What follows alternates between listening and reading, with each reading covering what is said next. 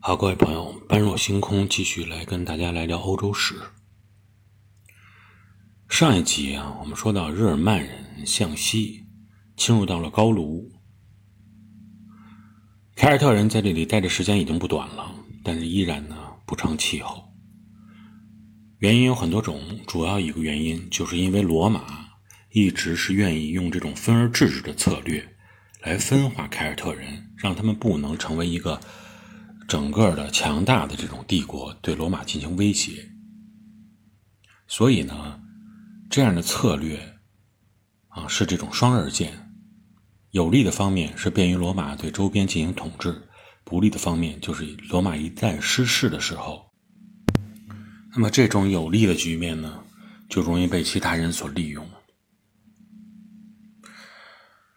凯尔特人部落被罗马人进行了分割，进行了分裂，那么必然就是与罗马人有亲疏之分，有的跟罗马好，有的跟罗马就差关系。那些跟罗马关系好的呢，部落就可以欺负那些跟罗马关系比较疏远的部落。同时呢，那么这些被欺负的部落也会利用外来的日耳曼人作为外援来对付之前欺负过他们的那些凯尔特人。正是因为凯尔特人内部的这种分裂状态，所以呢，最终是导致两年的时间内，日耳曼人在高卢，也就是说，日耳曼人在今天的法国境内，在当时基本上处于这种如入无人之境啊，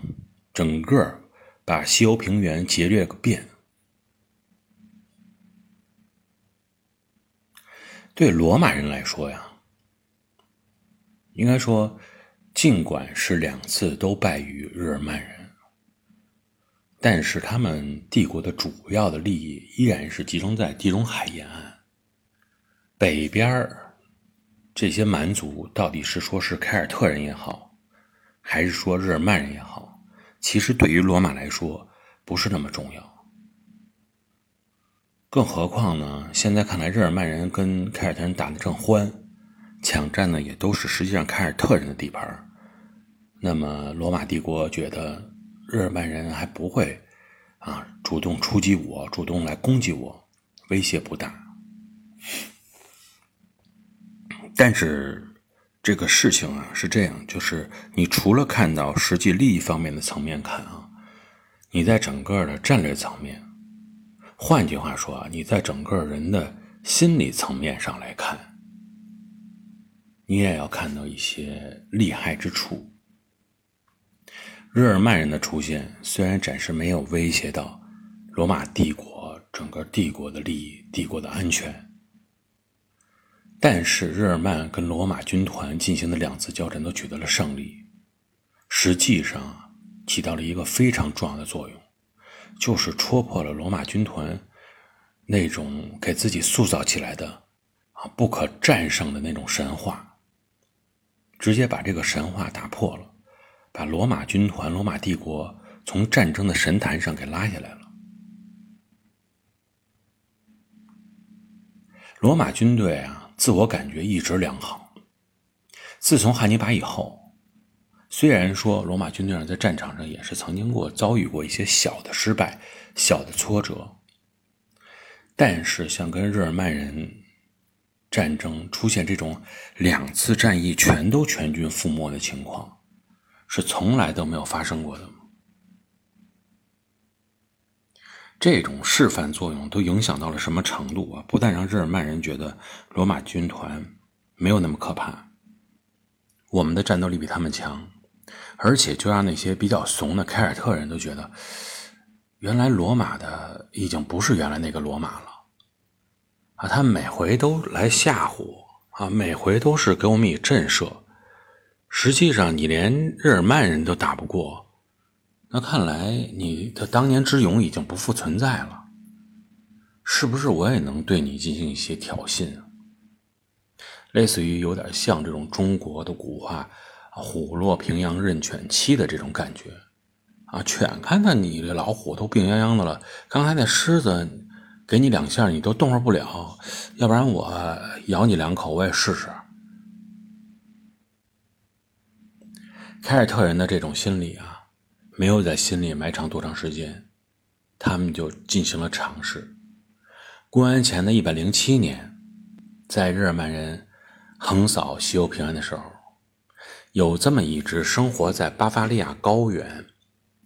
西南边的凯尔特人部落，叫什么人啊？叫提古林尼人。开始对罗纳河下游地区进行了小范围的侵扰。我们在节目中啊，很少去提及很多这种啊民族族人的名字。第一是不好记，一个呢就是大家了解个概况啊，就已经足够应付日常的旅游生活跟别人的交流了啊。具体的名字记来记去没有什么太大的意义，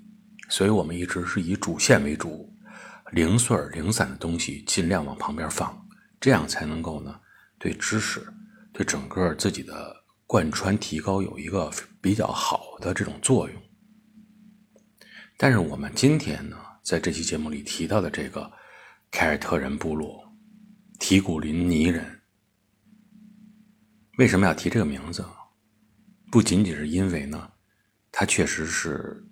代表凯尔特人给了罗马人一记重拳，啊，帮助凯尔特人这些比较怂的凯尔特人啊。出了一口压抑了上百年的恶气，更是因为这支部落，由于它所处的位置非常的特特殊，非常的独特，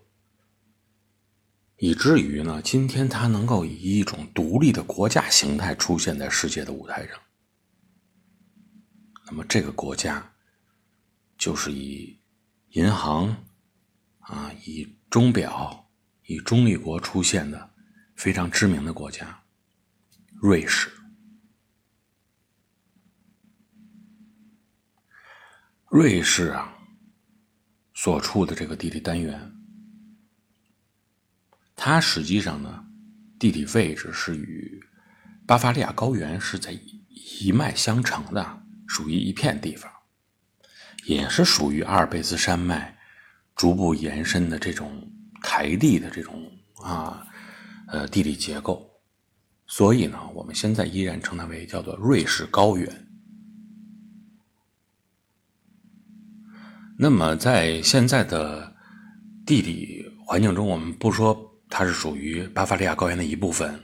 巴伐利亚高原的延展，而把它叫做瑞士高原，就是因为它自己本身有自己的这种独立性、独特性。阿尔卑斯山脉正北。整个的这种地态结构呢是高原，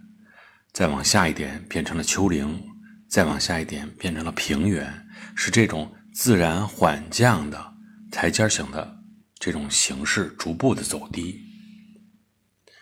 但是瑞士高原的形态啊，就不太一样了，有它自己的独特之处。瑞士高原它本身是这种。阿尔卑斯山脉西北方延伸出来的一种独立的弧形的，形成一种弧状的山体结构。那么这个山体啊，被命名叫什么呢？叫做侏罗山。大家听到“侏罗”这两个名字啊，立刻又觉得想起一部电影啊，没错实际上呢，侏罗纪公园的侏罗就是这个侏罗。而地质学中那个代表恐龙时代的侏罗纪，也就是因为这个山而得名的。那是在十九世纪初的时候，一个法国的地质学家啊，依据在紫山地质里发现的恐龙的踪迹、恐龙的化石，而对它进行了命名。所以这样呢，我们了解到了瑞士是怎么样来形成的。又知道它是在什么样的山上，又跟之前的侏罗纪公园、侏罗纪的历史进行了联系，相信大家在这期节目中能够对瑞士有一个初步的认识。那么在后面的节目中，这块地方、这个平原也将逐步的登上我们的历史舞台。好，这期节目呢就先聊到这里，感谢各位的收听，我们下期节目再见。